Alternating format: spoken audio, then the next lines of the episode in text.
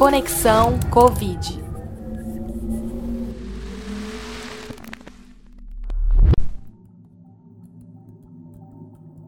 Olá! Vacinas de primeira geração são diferentes daquelas chamadas de vacinas de segunda geração. Você sabe por quê? Quem tem essa resposta é a farmacêutica e professora da Universidade Estadual de Maringá, Patrícia Bonfim. Preste atenção. As vacinas de primeira geração são aquelas feitas a partir do vírus inteiro. Então, a vacina entrega é, o vírus inteiro ao nosso organismo, mas sem capacidade de causar doença. Então, esse vírus ele pode ser morto, que a gente fala de vacina de vírus inativado.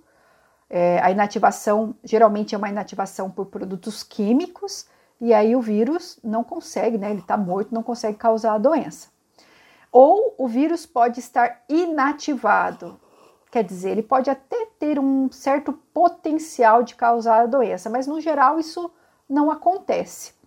E aí o vírus é atenuado. Então, as vacinas de, de primeira geração têm esse contexto, a entrega do vírus inteiro.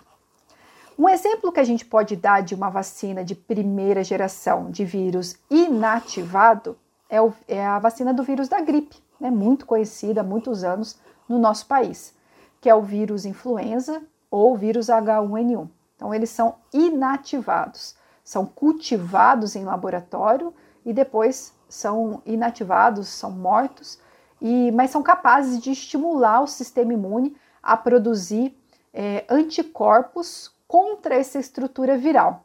É, pensa né, num vírus. Então, tem várias proteínas. É, esse vírus, a gente é capaz de produzir é, anticorpos contra diferentes proteínas dessa estrutura. Aí eu costumo dizer que a resposta imune ela pode ser um pouco mais frágil, né? Porque a gente, vamos, vamos fazer uma associação. A gente não produz soldados todos iguais. Né? A gente produz soldados um pouco mais fortes, um pouco mais altos, outros um pouco mais baixos, cada um com a sua especialidade, mas não há assim uma forma homogênea entre todos eles. Por isso que essas vacinas costumam ser um pouco menos eficazes.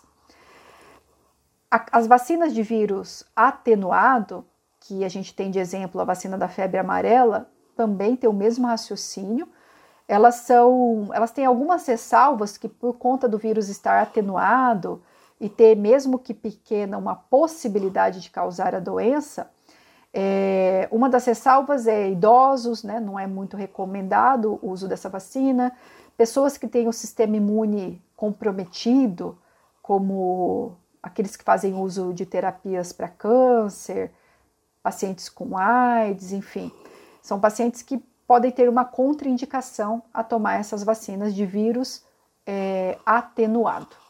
Mas a forma né, de gerar a imunidade é semelhante entre, pode ser vírus é, atenuado ou vírus inativado. Essas vacinas de primeira geração, elas são as mais utilizadas atualmente, assim, né, em ampla é, população, e elas usam algumas outras substâncias juntas que ajudam a estimular o sistema imune, que a gente chama de adjuvantes. E, e isso é comum né, como estratégia de vacina. Já as vacinas de segunda geração, elas não usam, não utilizam o vírus inteiro, elas utilizam, fazem estratégias de uma parte do vírus. Pode ser uma proteína específica desse vírus, que é importante, de repente, para a entrada na célula do hospedeiro, né, do, do humano. Pode ser uma proteína que é essencial para o vírus, é, e aí o combate com essa proteína mata o vírus. Então, precisa se conhecer um pouco da doença envolvida para criar essa estratégia. Mas, de forma geral, as vacinas de segunda geração utiliza o material genético do vírus para ser carreado até o organismo humano. Esse carreamento acontece, Ana, porque o material genético ele é muito frágil. O DNA ele é um pouco mais resistente, né? resistente à temperatura, resistente às nossas enzimas do sangue. O RNA, que é outro material genético de alguns vírus, ele é bem mais frágil. Então, quando a gente vai entregar esse material genético às nossas células, para que as nossas células reconheçam e aí produzam é, uma resposta imune posterior a, a, essas informações, a gente não consegue é, entregar esse material genético de forma livre. Por isso que a gente precisa de carreadores que levam esse material genético até as nossas células.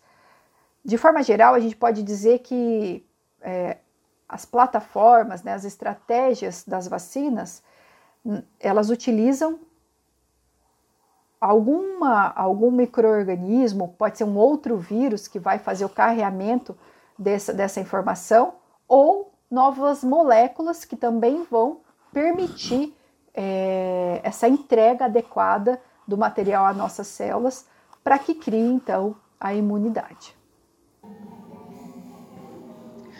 Muito legal, né? Mas tem vacinas de vários tipos. Esse é o tema do próximo episódio. Até lá! Conexão Covid produção do projeto Conexão Ciência, uma parceria UEM e SET Paraná.